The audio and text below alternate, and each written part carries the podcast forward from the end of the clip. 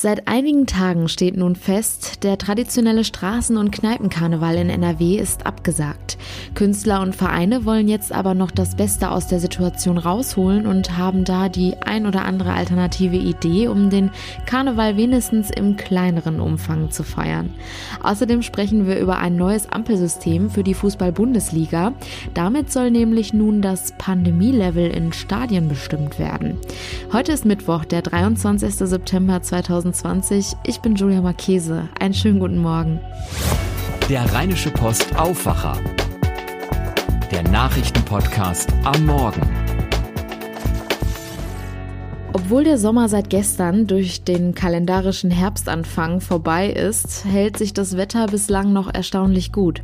Schauen wir mal, wie lange wir die Sonne und die Warmtemperaturen noch genießen können. Heute wird es auf jeden Fall noch mal richtig schön mit Höchsttemperaturen zwischen 23 und 26 Grad. In der Nacht zu Donnerstag sieht das wiederum ein bisschen anders aus. Teils stark bewölkt und gebietsweise ist auch schauerartiger Regen möglich. Die Temperaturen sinken dann auf 15 bis 12 Grad. Das meldet der Deutsche Wetterdienst. Auch der Donnerstag startet dann stark bewölkt und mit Höchstwerten zwischen 18 und 21 Grad. Auch hier ist in der Nacht zu Freitag schauerartiger Regen möglich. Die Tiefstemperaturen liegen in der Nacht dann auch bei 11 bis 8 Grad. Der Start ins Wochenende am Freitag sieht ähnlich aus. Die Höchstwerte liegen nur noch bei 15 bis 18 Grad. Gebietsweise ist auch hier Regen drin. Auch hier merkt man am Abend und in der Nacht so langsam den Herbst.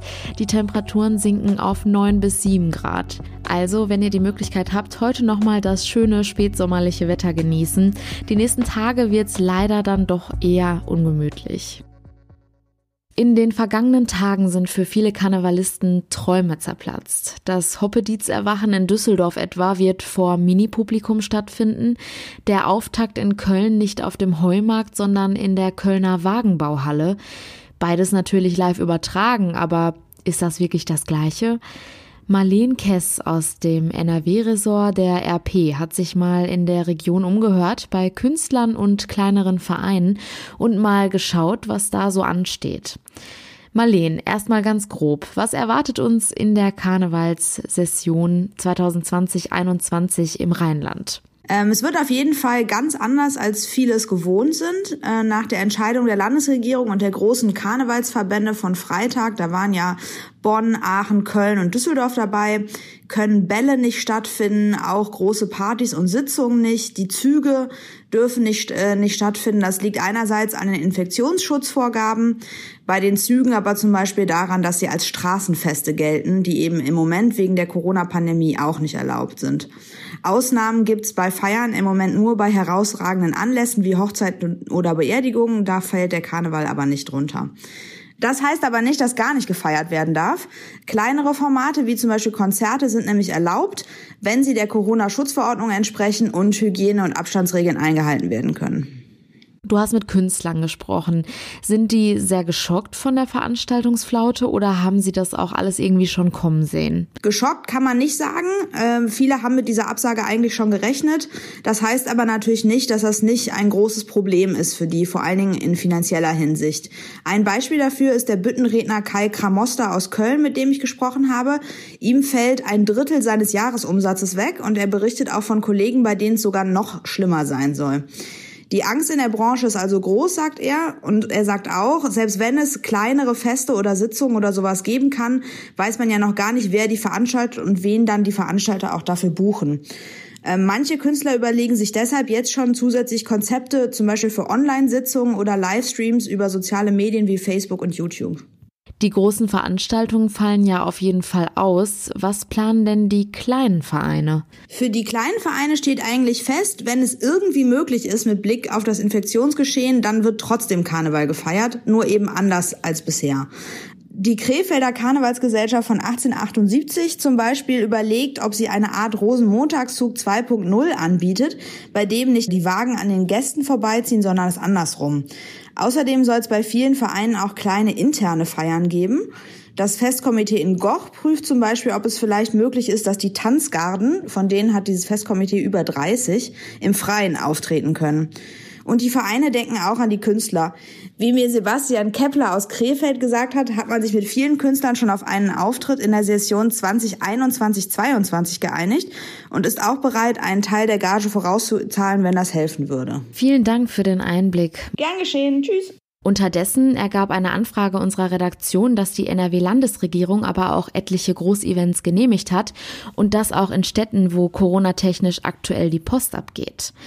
Dabei handle es sich um acht Shows und Feste, 26 Märkte, drei Messen, neun Sportveranstaltungen und vier weitere Veranstaltungen, bei denen zwischen zwei und 5.000 Teilnehmer erwartet werden. Das sind schon beachtliche Zahlen, vor allem weil zu den Veranstaltungsorten auch die aktuell sehr stark von Corona betroffenen Städte Hamm und Köln gehören. Bei den Veranstaltungen sei bislang das Einverständnis erklärt worden, weil zum Zeitpunkt der Entscheidung in der jeweiligen Kommune keine besonders auffällige Infektionslage gegeben war. Das teilte ein Sprecher mit.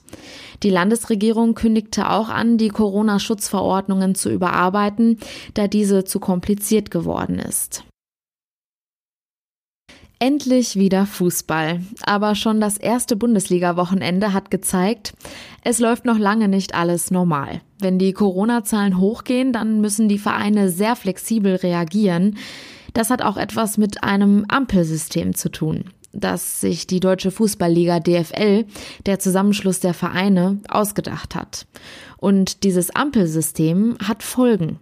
Beispielsweise, dass Vereine wie Fortuna oder Gladbach sehr viel tiefer in die Tasche greifen müssen als zum Beispiel RB Leipzig. Warum? Darüber hat Helene Pawlitzki aus dem Aufwacherteam sich von Gianni Costa aus der RP Sportredaktion erklären lassen. Wie funktioniert dieses Ampelsystem? Ja, es ist unterteilt in drei Farben, grün, gelb und rot.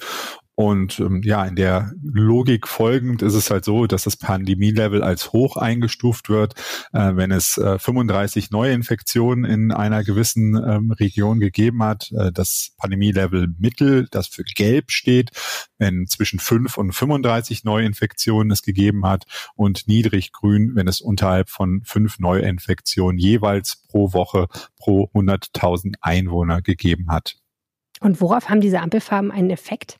Das sind ganz, ganz unterschiedliche Bereiche. Es geht grundsätzlich darum, wie sozusagen die Gefahreneinordnung ist für ein Bundesligaspiel. Also man muss dazu wissen, ähm, diese Zahlen, die der Deutsche Fußballbund äh, beziehungsweise die Deutsche Fußballliga annehmen, sind noch etwas schärfer. Ähm, die Grenzwerte sind etwas schärfer gezogen, als das in anderen gesellschaftlichen Bereichen ist, weil man wirklich gar kein Risiko in dem Bereich eingehen möchte.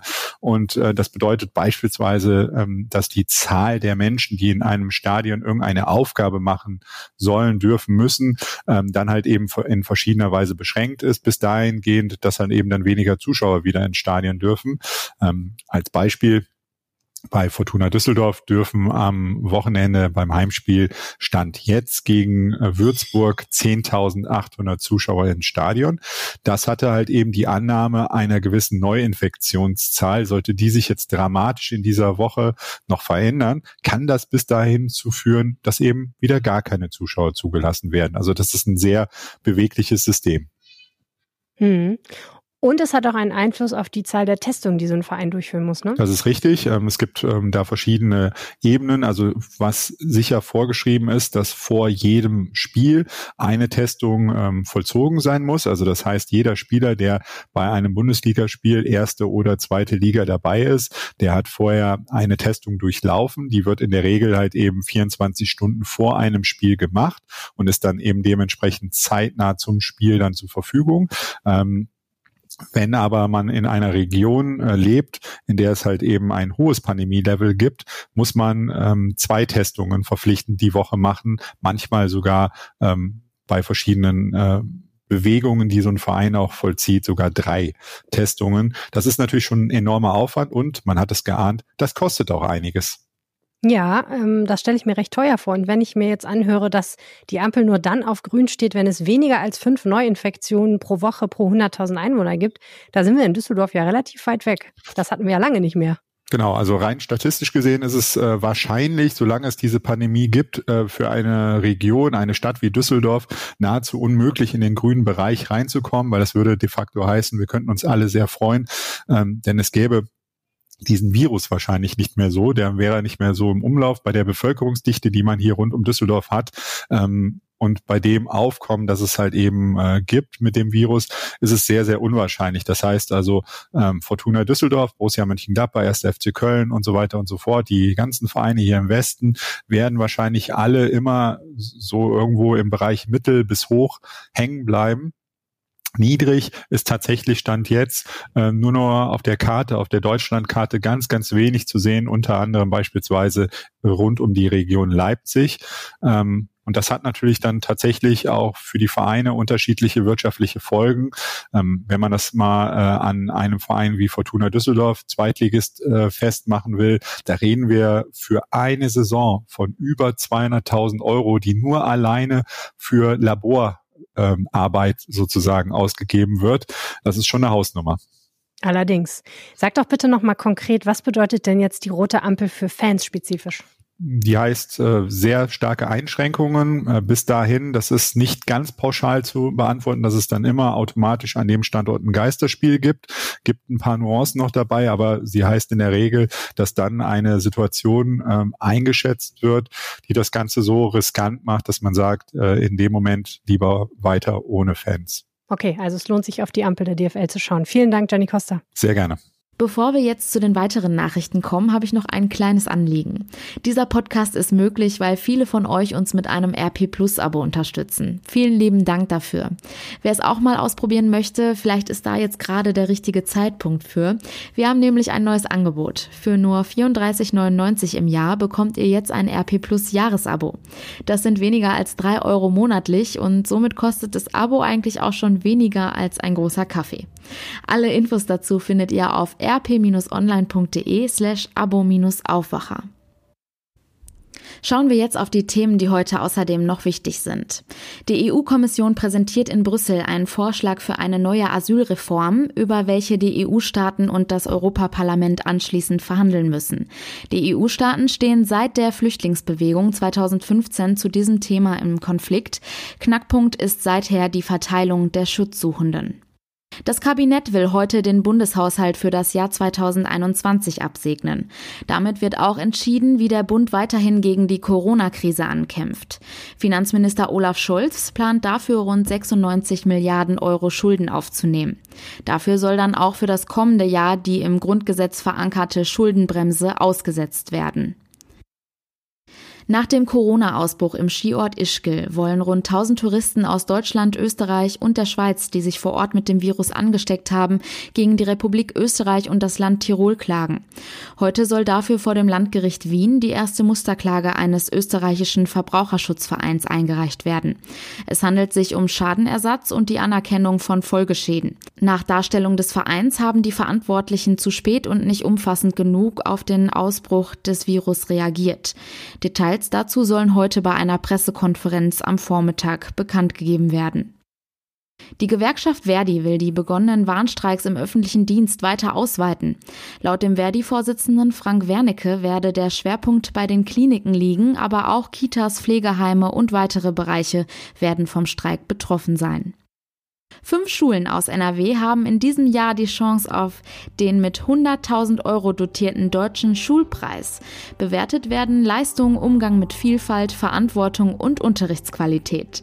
Bundeskanzlerin Angela Merkel will die Gewinnerschule heute online verkünden. Und das war der Rheinische Post Aufwacher vom 23. September 2020. Wenn ihr uns etwas sagen möchtet, schreibt uns immer gerne an aufwacher.rp-online.de. Mehr Nachrichten gibt's dann am Nachmittag in unserem Aufwacher News Update und natürlich jederzeit auf RP Online. Ich bin Julia Marchese, kommt gut in den Tag und genießt das schöne Wetter. Ciao. Mehr bei uns im Netz www.rp-online.de